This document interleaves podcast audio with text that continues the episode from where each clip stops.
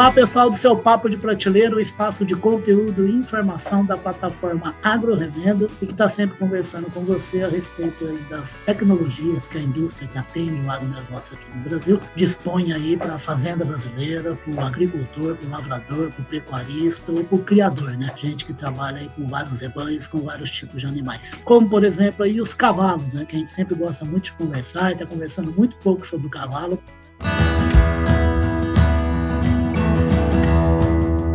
Podcast Papo de Prateleira.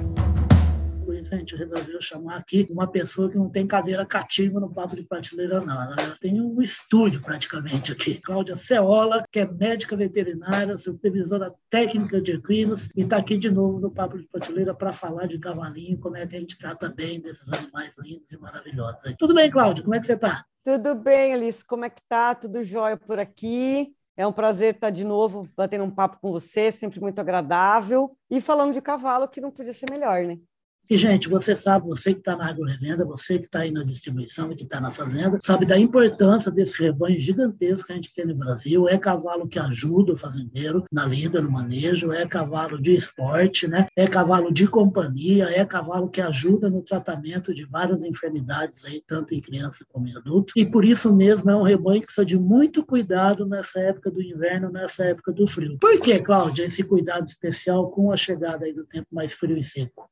Então, eles, é, no inverno, algumas coisas acontecem, né? A primeira delas, que eu acho que é a mais importante de todas, é a questão da qualidade da pastagem. Então, a pastagem, devido ao clima e à menor luminosidade e à falta de chuva, a gente tem uma escassez na pastagem, então os pastos não têm uma quantidade de massa suficiente, não tem um crescimento adequado, e não, a gente não consegue fornecer exatamente a quantidade que o cavalo precisaria. E isso também implica em atrapalhar a produção de feno, né? Porque para você ter feno, você precisa que a planta cresça, que o capim cresça.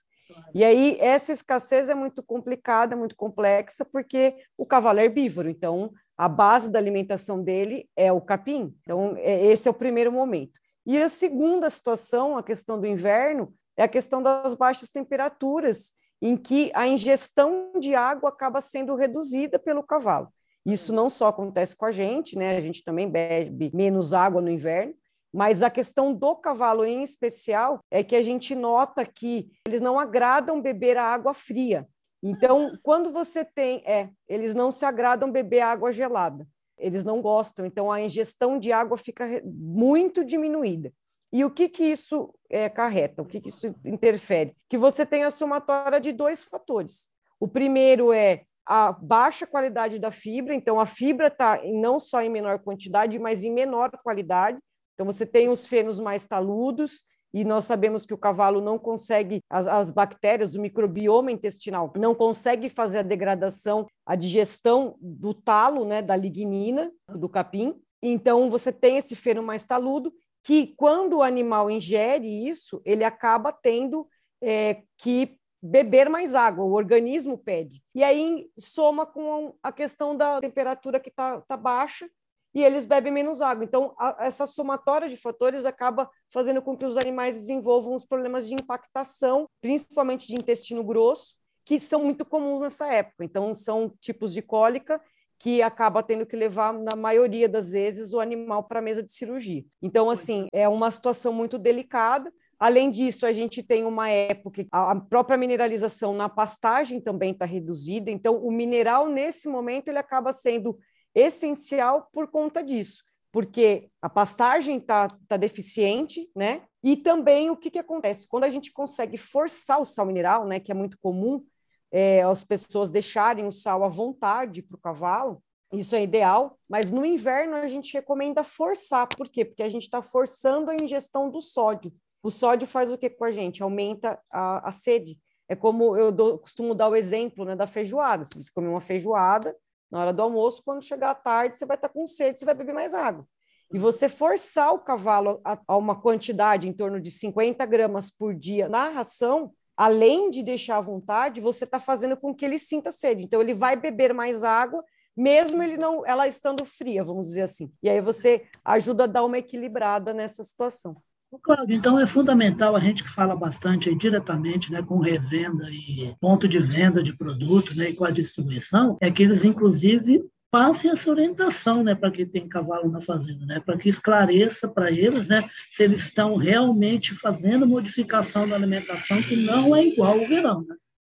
Não é igual. E outra coisa, assim, que é extremamente importante, principalmente o pessoal que trabalha com animal de lida, né? É, a mineralização do cavalo é diferente da mineralização do boi, né? Então, assim, a gente sabe que tem que ter disponível todos os dias. É, não pode ser fornecido duas vezes por semana só o sal mineral para o cavalo, ele tem que ser fornecido diariamente, porque o cavalo tem as suas exigências tem que ser um produto específico para cavalo, porque existem é, algumas substâncias que vão no sal mineral de gado que pode dar intoxicação no cavalo. Então, isso é um. Ô, Cláudio, é isso é importante, né? Orientar, é. orientar o cara da revenda de que é. para avisar para o fazendeiro, não é que é para aproveitar produto do boi, não, né? Não, é muito comum, eu até entrei nesse assunto, Liz, por conta disso, porque é muito comum o pecuarista deixar o cavalo para lamber o sal do gado. E aí, se uhum. você pega, por exemplo, um proteinado aí, algum mineral que vai, uh, o ionóforo, é, você tem intoxicação, é imediato,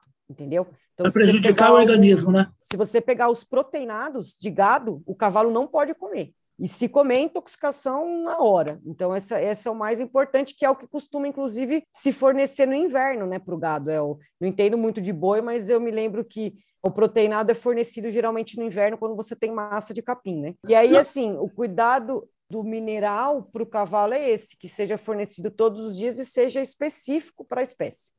Perfeito. Você, no, no, material aqui, o último material até que o pessoal é da assessoria, que está sempre municiando a gente, e a gente coloca lá no site da Agrorevenda, é, estava falando a respeito também dessa mineralização importante no inverno, na época seca, na época de frio, por causa da reprodução dos animais. Como é que funciona isso, Cláudio? Então, justamente agora, né, a gente está na fase de, de, da reprodução, né? A maioria das, das raças começam em julho. E o mineral, como eu disse, ele é, ele é essencial diariamente, sempre, e principalmente na época do inverno por conta da escassez da pastagem. Os minerais, na verdade, é, eles representam muitas funções no organismo. Então, o que, que o que, que, seria o sal mineral, Ulisses? Vamos, vamos explicar aí para o pessoal. Você Fica tem os macrominerais, os microminerais, e no caso do nosso sal, tanto o Centauro 80 quanto o Centauro Cromo, a gente tem as vitaminas A, D e E.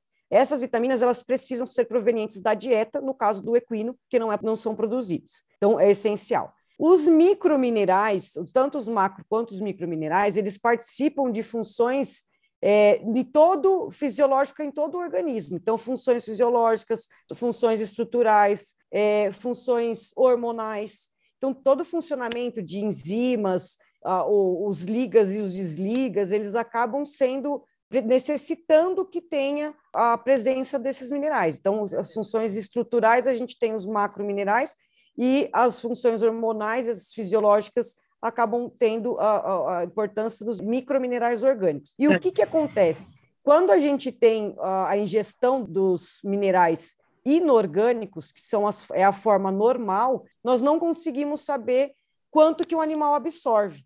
Por isso que é essencial que a gente forneça os minerais orgânicos. Por quê? A gente tem não domínio todos... do que ele está se alimentando, é, do que ele está comendo. Né? Exato. Os minerais orgânicos, é, os microminerais orgânicos, os que podem ser, serem transformados em orgânicos, que na verdade é simplesmente unir essa, esse mineral a um aminoácido ou uma levedura, que você vai garantir que esses minerais sejam absorvidos. E qual que é a importância fundamental que a gente tem na reprodução? Porque você está na fase, a égua tem que ter uma mineralização adequada, principalmente não, não só no final da gestação, com os macro, mas com os microminerais, mas a gente descobriu, né, a, através da nutrigenômica, que os minerais eles são essenciais para fazer a expressão gênica. Então, o que, que é a nutrigenômica? A nutrigenômica ela é uma ciência que estuda como que os nutrientes eles podem participar da ligação do liga e do desliga, da ativação dos genes para você ter expressão gênica. Para que eles então, se expressem supor, da maneira como eles estão impregnados se... no organismo Exato. de cada animal, né? Exatamente. E isso acontece, Ulisses, no início da gestação.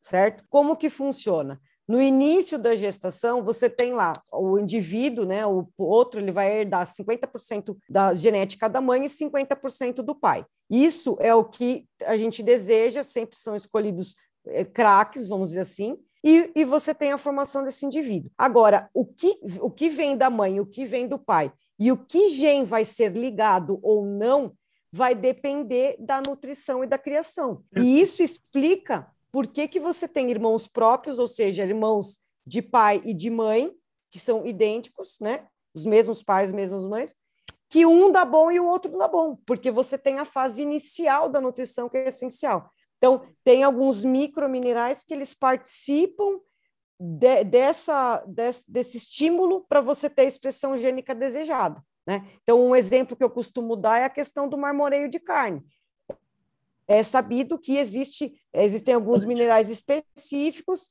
que precisam estar presentes no, no segundo ou no terceiro mês da gestação para que você tenha a expressão do marmoreio de carne, que acho que fica mais fácil para a gente exemplificar do que no cavalo. O mineral é essencial para a reprodução. Esse assunto é fantástico, até eu já trabalhei em comunicação aí na área de, de aves e suínos, que foram criações animais assim precursoras da nutrigenômica, né, na utilização da alimentação para ter a boa expressão e transferência, né, transmitibilidade, né, de boas características, né, para as gerações, mas também para impedir ou retardar o aparecimento de doenças justamente por essas marcações nos genes, né? E assim, Ulisses, é um erro muito grande porque muitos criadores de cavalo ah. é, costumam economizar com a dieta das éguas no início da gestação. Então, é o que a gente sempre fala. No final da gestação, ela tem uma exigência maior, em maior quantidade, é necessário mais proteína, mais energia, mais minerais. O que não significa que no, nos primeiros sete, oito meses da gestação, a égua não tem uma dieta balanceada. Ela precisa ter a dieta balanceada. E, e quando você fornece os minerais orgânicos, nesse início, você está é, promovendo que essa expressão gênica ocorra da melhor maneira possível dentro do potencial genético desse, desse indivíduo.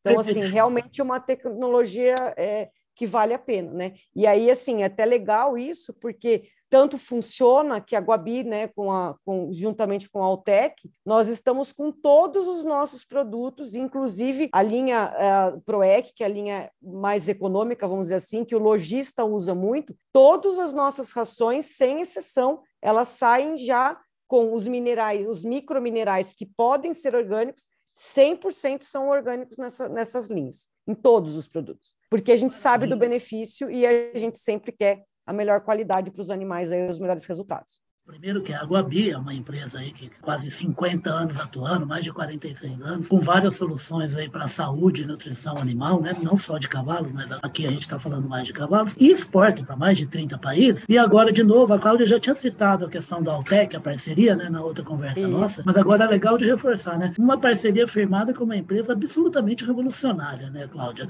em relação a como descobrir novos elementos para nutrir bem os organismos dos rebanhos. Né? É, não, com certeza. A Altec ela tem o maior uh, laboratório de nutrigenômica animal no mundo. Então, assim, é, a preocupação nossa é levar para o criador, seja a espécie né, que ele crie, que ele tenha melhor, o, o, melhor que esse animal pode dar. Então, assim, quando a gente pensa, inclusive até, poxa, mas uh, o lojista, às vezes o cliente tem um cavalo, a, a, preocupação nossa de fornecer esses, esses minerais na ração, esses microminerais orgânicos na ração, é justamente por isso. Às vezes o, o próprio cliente da loja ele não tem noção que ele precisa dar o sal mineral ou não. Então, assim, a gente procura fornecer para todas as categorias e para atender todo o segmento, fornecendo uma nutrição completa para todas as categorias, né? Então, pensando nisso que a gente faz. Então, juntou uma, o resultado com a tecnologia da Altec, que é o que a gente tem cada vez mais aí em nossos produtos.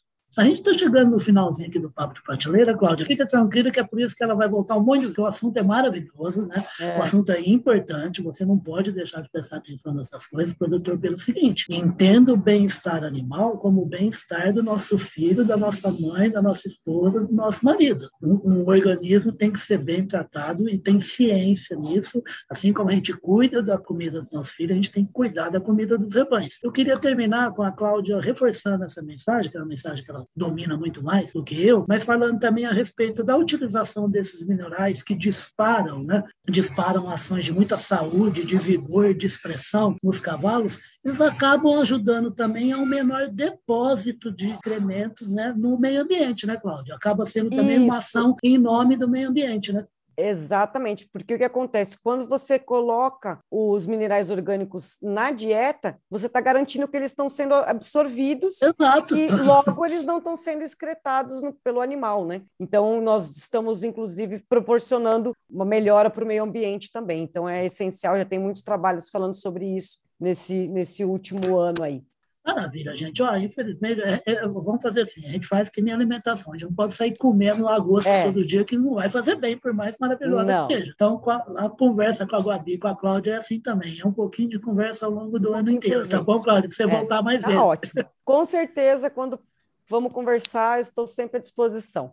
Que Foi maravilha. um prazer falar com você de novo, Liz. E um abraço para todos aí legal, prazer é todo nosso, meu, da Public, da plataforma Agro Revenda e do Papo de Prateleira. A gente vai voltar a falar com a Cláudia aí a respeito aí da transição do inverno para a primavera, como é que faz aí um bom acompanhamento de reprodução dos equinos, né? seja o equino de competição, seja de montaria, seja de, de manejo, ou então seja ajudando na saúde das pessoas, como acontece em todas essas áreas. Obrigado, tá, Cláudia? Até a próxima. Tomara que não demore, tá? Com certeza. Obrigado, Alice. Bom dia para vocês. Obrigado, obrigado vocês do Papo de Prateleira. A gente volta sempre falando a respeito de como cuidar bem de rebanho, de lavoura e de animais para que a gente consiga permanecer com água aí, sustentando a economia brasileira. Um abraço, bye bye, Cláudio, bye bye para todos. Tchau, tchau, até, brigadão.